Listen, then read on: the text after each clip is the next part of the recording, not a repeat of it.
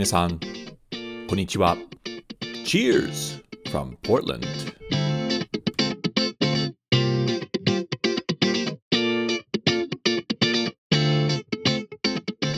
皆さん、こんにちは。どうも、お収集ブログのレドです。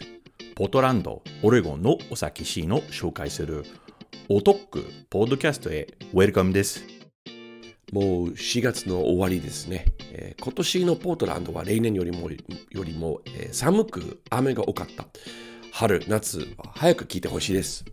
そしてラッキーなことに4月に3年半ぶりに日本に行きました。このポッドキャストのリスナーの奥に会えてとっても嬉しかったです。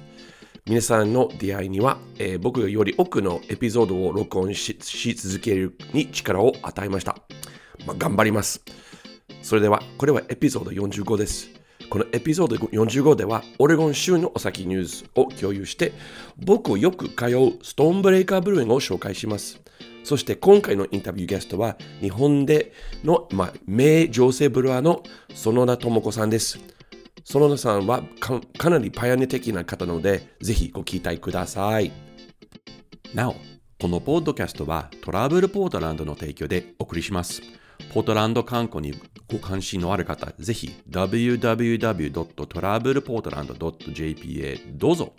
トラブルポートランドの皆さん、ありがとうございます。これからは僕はいつも好きなドリンクタイムです。えー、今日のドリンクはサンリバシーのサンリバブルーイングのビシャスモスキートの IPA です。久しぶりのサンリバのビールだ。乾杯じゃあ、エピソード45をスタートしましょう。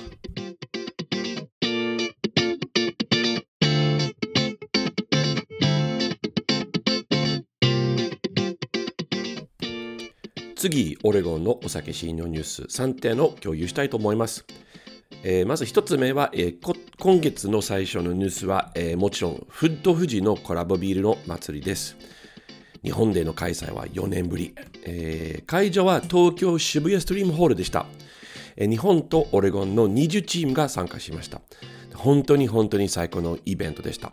えー、まずに、えー、日本の主催者はフェスティバルの運営を素晴らしい仕事をしてくれました。すべてが順調に進みました。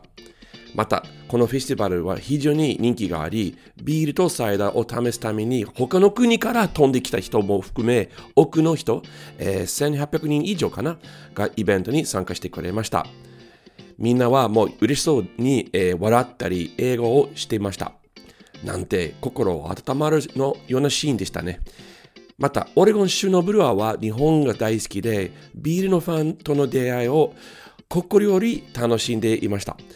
オレゴン人の奥は日本に行くことは人生で最高の旅だと僕に言ってくれました。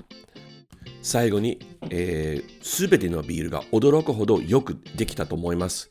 今年のフェスティバルのビールと、えー、19年のフェスティバルのビールの大きな違いに気づきました。えー、日本の醸造家の技術は大幅に向上してしたことを分かりました。悪いビール一つもありませんでした。今年のお祭りは一生に忘れません。まあ、2024にポートランドの富士とフードで同じように良い仕事ができるために頑張ります。二つ目のニュースは4月6日に行われたオレゴンビールアワードの授賞式です。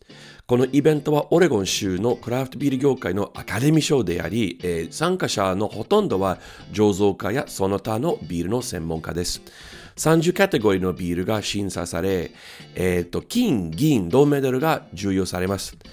いくつかのメインカテゴリーで金メダルを獲得したブルワリーを紹介したいと思います。IPA 金賞を取ったのは多くの日本のクラフトビールファンには、まあ、知られてないポートランドの中規模なブルワリーグレインズ・アブ・ラスでした。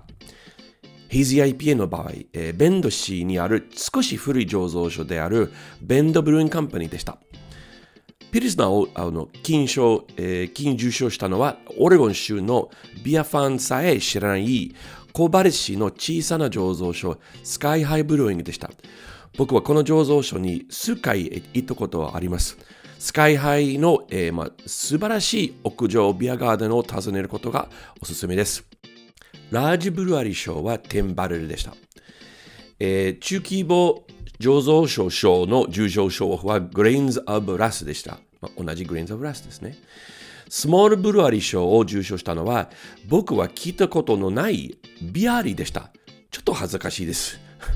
オレゴン州のビールシーンについて、まあ、まだまだ学ぶことがたくさんあります。これからいろいろ勉強します。最後のニュースは、えー、アセンダントブルーイの再開です。アセンダントブルーインは、えー、ポートランドのオールドタウン地区にある、えー、小さな醸造所です。ポートランドの別の近所にあるゾイグルハウスの、えー、姉妹醸造所ですね。アセンダントは COVID 以来閉鎖されています。このような小規模な醸造所、まあ、約400リットルのバッチサイズを、えー、運営するには、えー、費用がかかりすぎるためです。COVID は落ち着いた後でも、えー、アセンダントはオールドタウン地区での犯罪、とホームレス問題のため閉鎖されたままでした。しかし、それらの問題は最近に減ってます。よってアセンダントは再開することに決めました。久しぶり行ってないので、アセンダントのビールの品質についてはあんまり知りません。しかし、そのオーナー、えーと、アラン・テイラさんは非常に天才であるので、ビールはきっと美味しいだと思います。ロケーションはポートランドの電車とバスの駅に近く、シアトルやサンフランシスコからの旅行者に便利な場所です。今年夏に行ってもう行ってみて、アセンダントについて報告したい、まあ、と思います。以上、ポートランド、オレゴンのお酒シーンのニュースでした。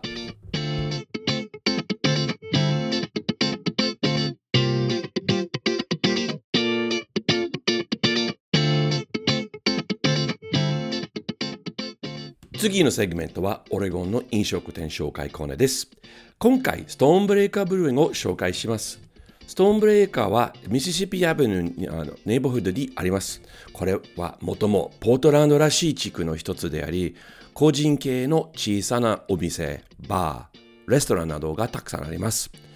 ストームブレーカーはミシシピアベニューにある、えー、2つの醸造所のうちの1つです。そのもう1つはイクリプティックブルーインですね。ストーンブレーカーが好きな理由はいくつかあります。まず、あの小さな醸造所ですが、重症歴のあるビールを含め、多くの10種類のビールをあの製造しています。ミシシッピレッドとクラウドリッパー IPA がおすすめです。そして、えーと、リサイクル資材を提供する非営利団体、リビルディングセンターから購入した家具をはじめ、えー、リサイクル素材を分断に使用して、とってもクールなインテリアです。あと、ストーンブレーカーには非常に広いガイアテラスもテラスもあり、えっと、大勢の友達とビールを飲んだり、ミシシピアベニューを、まあ、通り過ぎる人々のピープルウォッチングしたりができます。店内も店外も落ち着いた雰囲気で、手頃価格のフードメニューがあります。最後の理由として、オーナーと醸造所が本当にいい人たちです。彼らは今月のフッド富士ににも参加しまして、日本が大好きだった。ストーンブレイカーをすぐに、え、訪ねることができない場合、日本で同社のビールを探してみてください。数年前に日本への輸出を開始しました。ちなみに、お収集の定期ツアーでは、ストーンブレイカーへ行きます。ということで、興味のある方はぜひこのツアーにご参加ください。以上、飲食店紹介コーナーでした。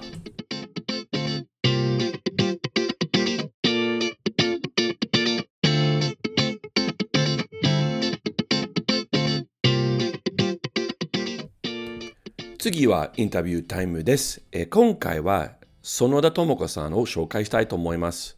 園田さんは東京ディズニーランドの近くにあるイクスピアリーショッピングモールにあるハーベストムーンブルワリーで働いています。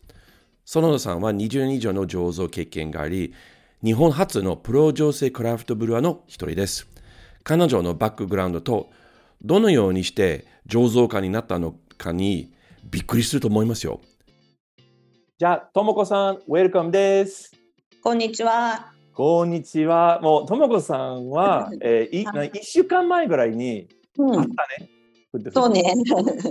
え、え、ともこさん、会場は、その、はい、インタビュー始まる前に、会場は、えっ、と、何あの渋谷で、えーとうん開催日は10何15日、16日でしたね。そうですね。で、ともこさんはいえ土曜日、ど土土曜両方行きましたか？その土日で。あ、土日両方行ってました。うんどどういう反応どうどうどう思った？そのお祭りのの雰囲気とか、お客さんの。うん。あの、みんなね、飲むのがちょっと大変そうだったけど、なんかね、うんあの、チケットの人は、あの、うまく時間配分しないと、最後までチケット使い切れなかったりしてたけあ、ど、そうですか。うん。あでも、だから、知ってる子には、あの、10分に1杯飲まないと間に合わないよとか言って、あ 飲ませてました。あなんか、なんか150ミリの、うん。多分ちょっと多めだったね。なんか僕、一応、そちょっと多かったね。う。うん。で、あの、アルコール度数書いてなかったから、あの、結あそうか構ね、みんなね、あの、ドキドキしながらの、ほんと、あ、ちょっと、ほんと、ほんとそうだった？あ、どうする？書いてなかった？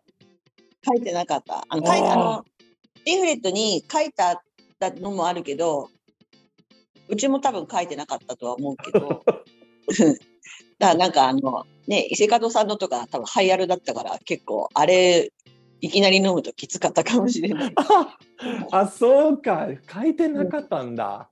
うん。失礼しました。あそうか。大事な情報ですね。大事なデータ。そうか、そうか。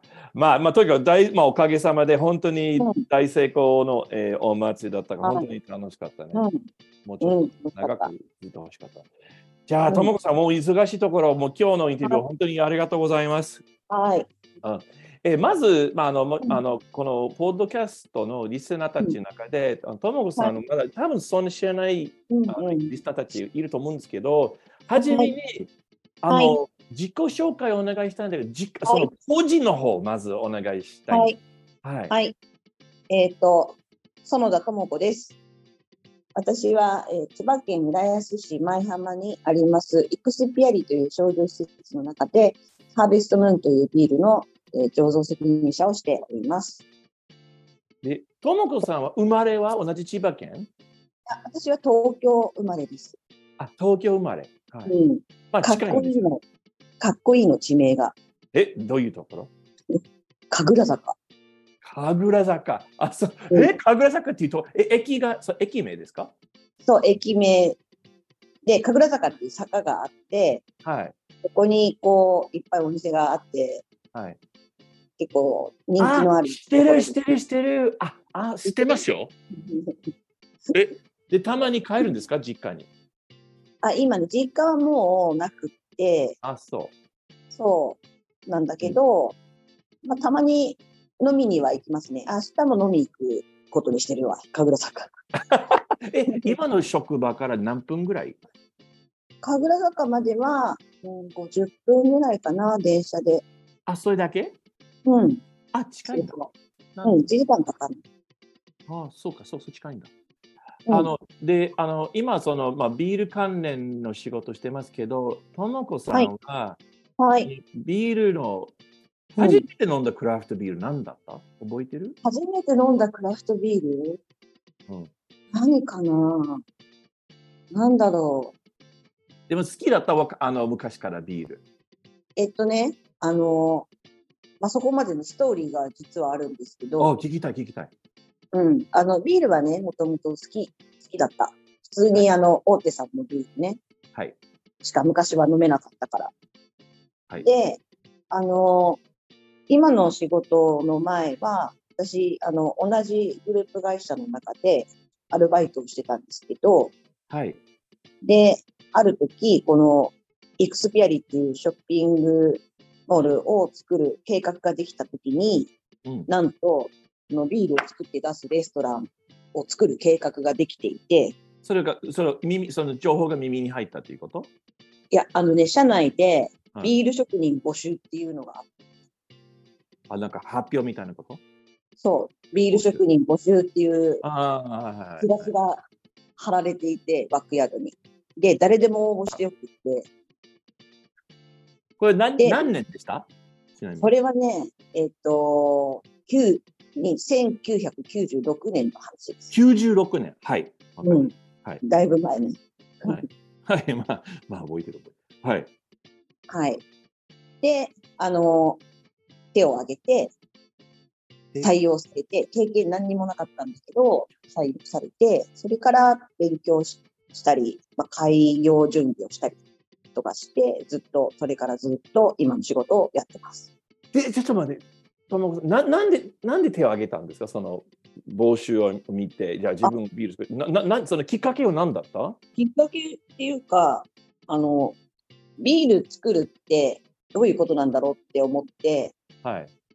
あの、ビール工場の見学、大手さんのね、大きい工場とか見学行ったことはあるから、はい。なんか、大きい、その、工業製品的なイメージを持ってたんだけど、あまあもちろん、であの規模でかいからね。うんはいはい。そうで、だから、え、そんなビールって作れんの？っていうのと、まあ、単純に面白そうだなっていう、ね、それだけあの、採用されるって思ってなかったから、本当に割とそういう感じで、まあ、でも、こう応募したら、で、本当に全く経験なかった。うん、全くね、96年に。これっぽっちもなし。飲んではいたけど。えででそのその時までそのあの、うん大手の工場の見学したりもちろん大手のビールを飲んだことはあって、うんでもその小規模で作られた様子、うんまあ、その当時だったら G ビールだと思うんですけどうんそれも飲んだことあった？その96年に。その時は、なかったんですよ。はもう輸入ビールはなんか飲んだことあったけど、はい。好きだった？うんなんかすごい度数が高い、なんかフランスかどっかのビールで、その時は正直これはきついと思ったけど、そうか。ただまあその応募して最初書類選考が通って面接来てくださいっていう連絡が来た時に、はい。ちょっと飲んどかないといけないなと思って、まあまあ、はいはい。うん、で当時はあのお台場今もうないんだけどお台場に地ビールのお店があってレストランがあって、まあそこだったりあとアサヒビールのところにアサヒが作っているちっちゃいあのまあ地ビールっていうか、まあ、あ、なんて、なんてでしたっけ？あの、ちっちゃい店、あ新橋にある。新橋じゃなくてねしあのアサヒのえっ、と隅隅田川ブルーイングが言あってるかなあ、隅田川ブルーイング。はいはいはいはい。の、あの、朝日、朝日ビールの、あの、ね、屋上に金色の雲みたいのが乗っかってる あ、ああそこね。はいはいはいはい。のの同じ敷地内に、実は、あの、多分1、1000ヘクトリッターぐらいのあのうん設備が実はあって、そこで前から小規模にビール作ってるんですよ。はい。なので、まあ、そこのちょっと飲んでみたりとかうんしたけど、正直その時は本当に何も、知識も何もないから、あの、あ、こういう味のビールなんだな、ぐらいにしか、本当にでもでも、でも、ともこさん、その、その面接、まあ、多分社内で面接あったんです、そのポジションのために。あった？ありました。面接で2回。どでででも経験ないのにど、どういう、どういう質問、どういう答えしたんです質問に関して。経験ないんですうん、みたいな。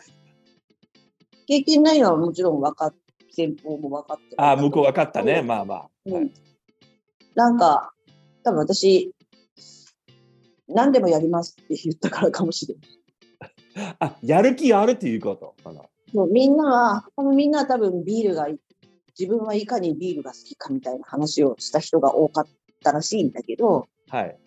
私はそのショッピング、今のその所有施設自体が新規事業だったから、うん新規事業ってちょっと楽しそうじゃないですか。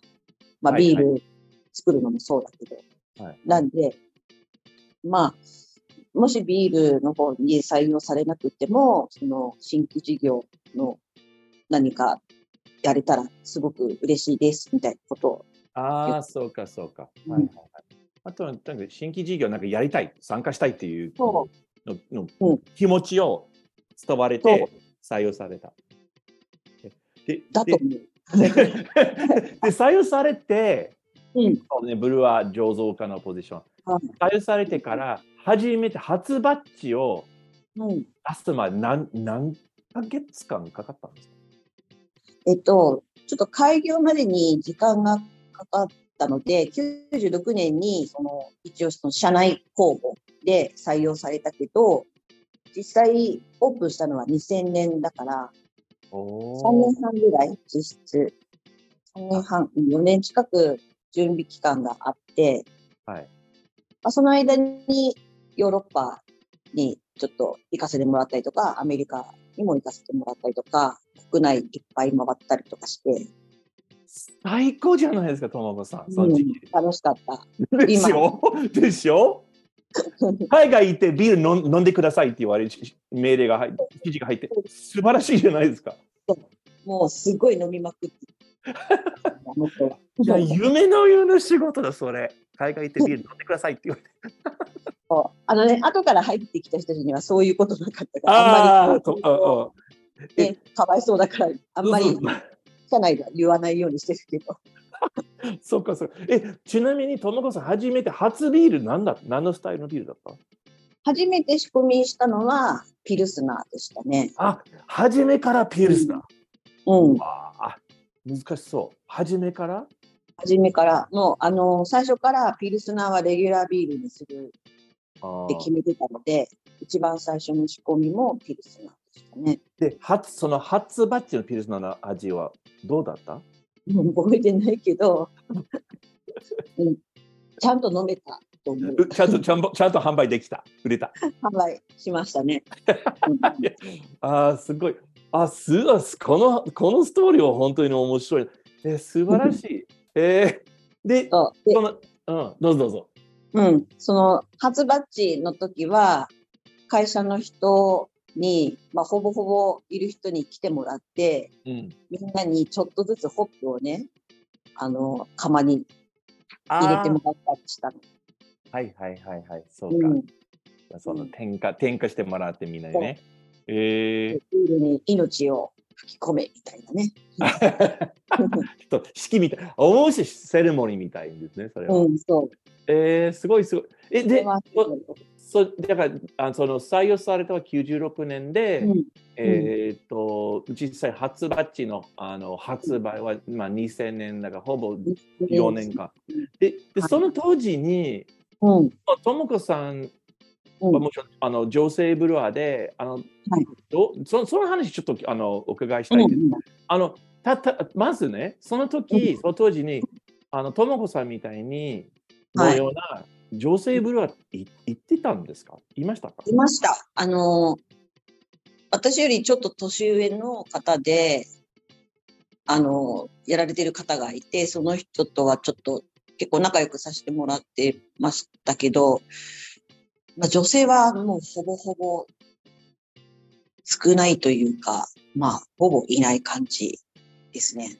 ああで、そのもう一人は同じ会社です。ああるいは別の会社？はい違い、違います。違う会社の、ああの、関西の方でビール作ってる。あ、関西の方で。うん。あそううちが開業した時には、でも、香織さんももうそろそろそこは、あのミノビールの、うんあの香織さん。うん。香織さんも始めてたと思うけど、まだ開業した時は面識なかったから、うん。で、その当時に、あの、じゃあ、香織さんとか他の女性ブルワーと、なんか、はね話、なんかみんな集まったんですか、その当時。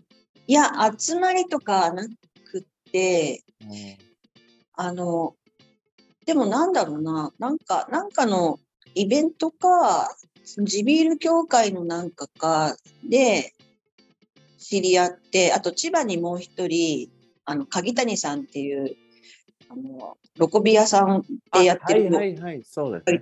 い。うんだけど、まあ、鍵谷さんなんかは結構前から知ってて、まあ、同じ千葉だし、はい、そうですね。とても近い。ので、結構、あの、鍵谷さんとは交流がありましたね。ありました。うで、ん。あのまあ、その2000年の時と現在、今2023年で、はい。なんその、その、なんて言えばその女性ブラの、そのなんていうその分野というか、そその世界で、やっぱ大きな変化あったと思うんですか？その20歳、まあ、だって考えたら2000年ってな23年前ですよね。そうそう。結構、ややっぱど何が変わったんですか？その女性ブラののそののその状況というか。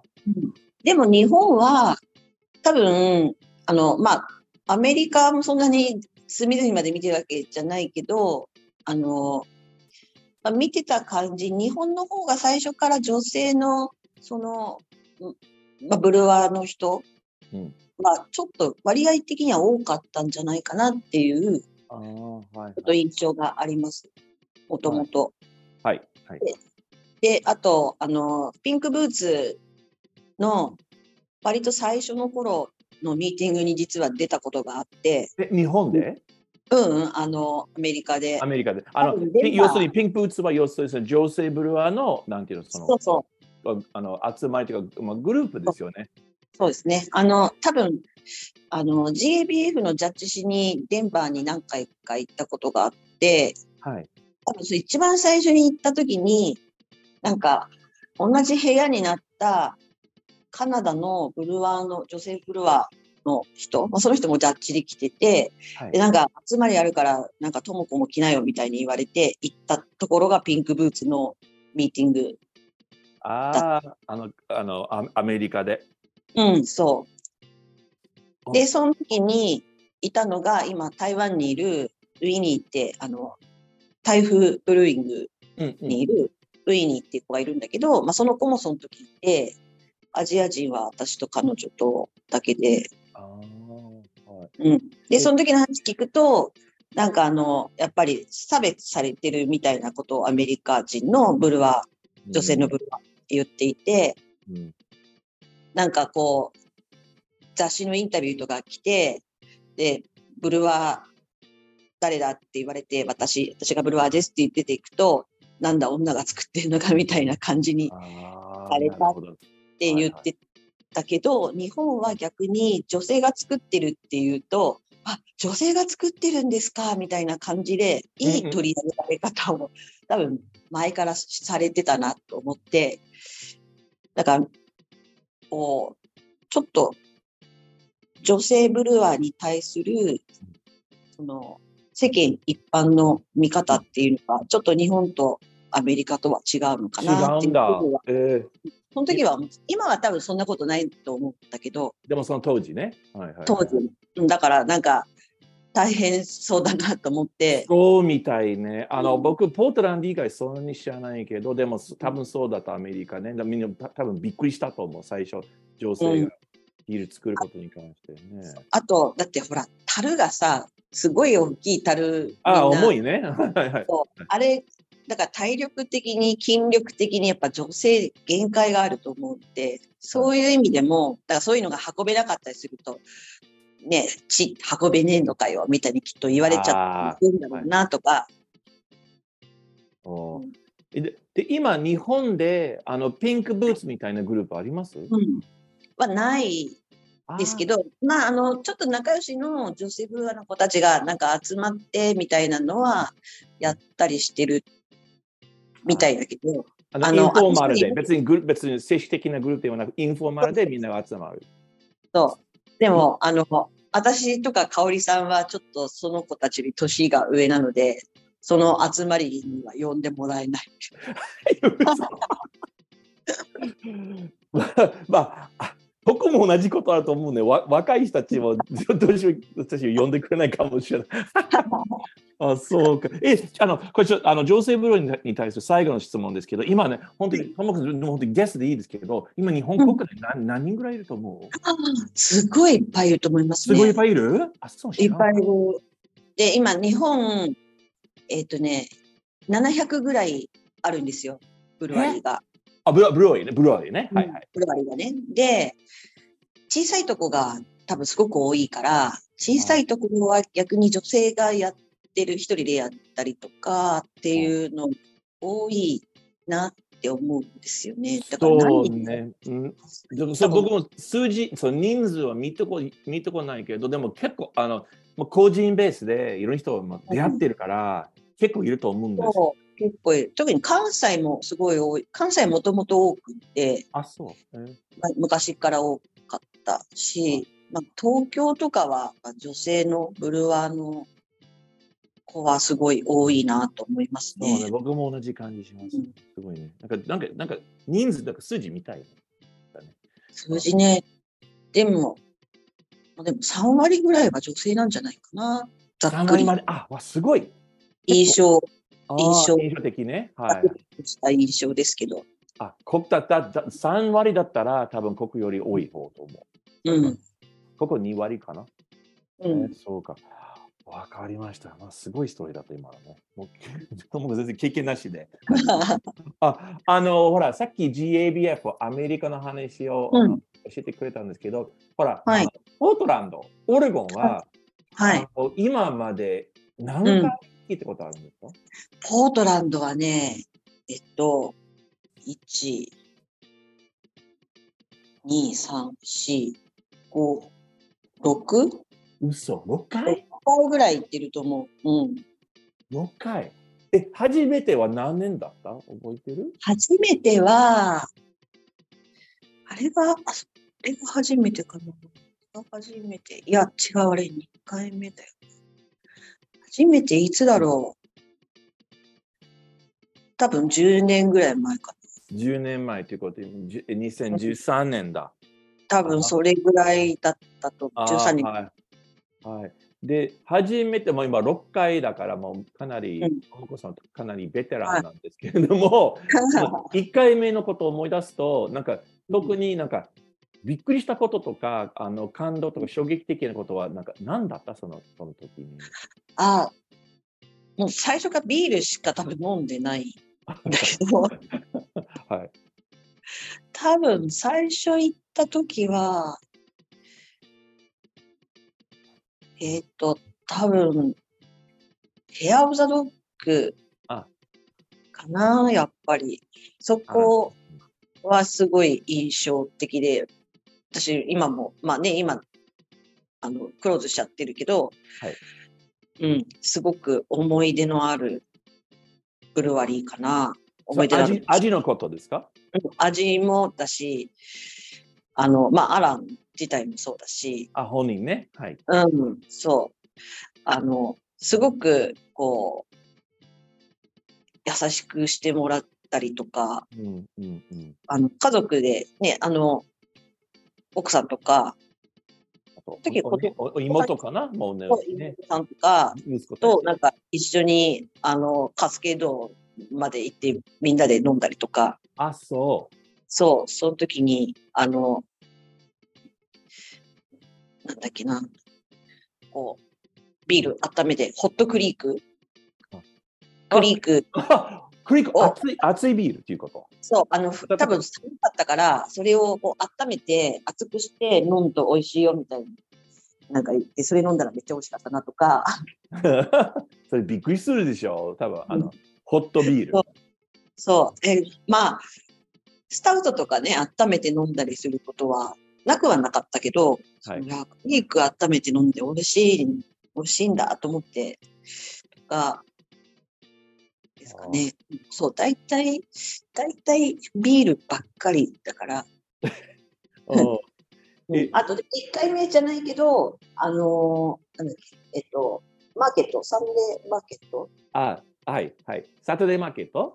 サタデーマーケット。はい。そう。で、でね、あの、海外行った気分にめっちゃな、まあ、海外に行ったけど、あすごい外国来たなっていう感じが。ああ、ちょっとそのビールの世界からで足を伸ばして、あのうんえーで、この前は去年だったね、2022年。そやっぱ変わったと思う？その13年から20年まで、ビールシーン。う。ビールシーンは、まあ、うん、変わっ、うんどうだろう。新しいとこやっぱ増えたじゃないですか。あまあ結構増えた。はいはいはい。だから、あの、できてるし、こう、なんだろう。すごい多様性がさらに広がってる感じがしたかな。あ前あそのビールの種類ということ？そうそう、種類もあはいし、はいまあ、あの、ブルワリーも増えてるから、その、それぞれ特色があったりとかするし、ね、増えた。まあ、ほら、コロナの悪影響でも、うん点数が増えた。だから、はい。あ、そうか。じゃあ、あじゃあ初めて13年で、あら、その、ヘア・オブ・ザ・ドッグの、まあ、今、クローズしてるけど、それ、うん感動的なビールだった。まあ、確かね、うん、あの、あそこのビール、本当に感動的でしたね。はでじゃあその後、大体行く、行くたんびに、キャンプザドッグは行っていて、はい。毎回訪問してあ、大体3杯か4杯ぐらい。あそこ、度数高いしね。あ そこう。ん そう。じゃあ、ともこさんね、あの、これ最後の方のなんですけど、これから、うん。た例えばあの、これから10 12ヶ月間、18ヶ月間、なんか、うん。あの将来のうん。予定は,、は何ですか？何何をするんですか？なんか新しいことを挑戦するんですか？ビールに関して。まあ、ビール以外でもいいんですけど。ああ、新しいことを、ね、ちょっと今、アホみたいに忙しいからどうしようかと思うんだけど、うんなんか、まあ、将来的には、こう、のんびりビール作りできたらいいなって思ってて、漠然と。はい。うん。あの、今の会社のビール作りも好きだけど、あの、リタイアする時が来るので、あ、そうですか？そうですよ。そう。で、まあそうなったら、ちょっと自分のペースでのんびりできるようなビールとか、まあ、他のお酒とか作ったり、売ったり。つまり、ともこさんはリタイアしても、うん、おえーお酒を作りたい。そああ、なるほど。なう。ずっと作ってたい。はいはい。ずっと作ってたから。でもちろん、もちろんそれ、まあ、ビールでもいいし、ビール以外の酒作りも、に関心あるんですか？そう、あの、ミードとかね。ミード？嘘、うんマジ？珍しいじゃん、ミード。ミードちょっと興味ある。へええ、え日本でミード飲める？ああの、あの、リスナーたちに説明しないんだあの、ほら、ミードも蜂蜜酒ですね。そう。いや、あのね、最近増えてきた。千葉にもあるし、東京にもあるし、作ってるところ。おお、ミードか。じゃそうあね、楽しい。なんか新しい。ほら、ともこさんは、その、96年に、えっ、と、だから27年前に新規企業、し新規事業ごめん、に関する、もうご関心のある、うんあの、ああったんですけど、今でも、その、あ新しいプロジェクトに関して、まだ相変わらず、興味ありますよね。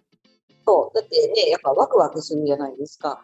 あそうそうそうそう。あじゃあ、リタしても新規新規事業とか新しいプロジェクトをやりたい。そうその新しい事業、新規事業の気分がもう消えてない。ともこさんにはね。うん新しいことしたくて。いや、でそれはね、あのそれはわ若い、あのそれは若い方。ああの、あの年は多分、まあ、ともちろん数字だけど、いいろいろいろいろなことに関してご関心関心があれば、まだ若いままだと思うんですよ。生きていけると思うから。そうだね。えー、じゃあ、そう、じゃあ次のステップもね、まあまあ、今の仕事をちゃんとしてもらって、でうん次のステップは、まあ、どのような仕事ををするか、はいそれはあのお楽しみにしてます。じゃあ、はいいや、ともこさん、今日本当に、本当に、あの、まあ、いろいろストーリーを教えてもらって、もうそのバックグラウンドのことすごく面白かった。本当に今日のインタビューはありがとうございました。はい。ありがとうございました。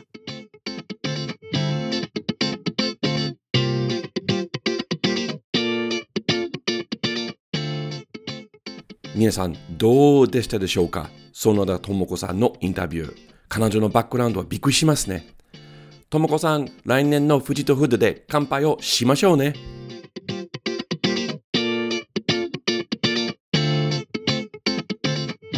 このポッドキャストエピソードを聞きいただき、誠にありがとうございます。他のエピソードを聞くため、オレゴンやポートランドの飲食シーンを知るため、または飲食ツアーをご予約するために、ぜひ、お収集ブログへどうぞ。Facebook または Instagram のフォローもお願いします。また次回はよろしく。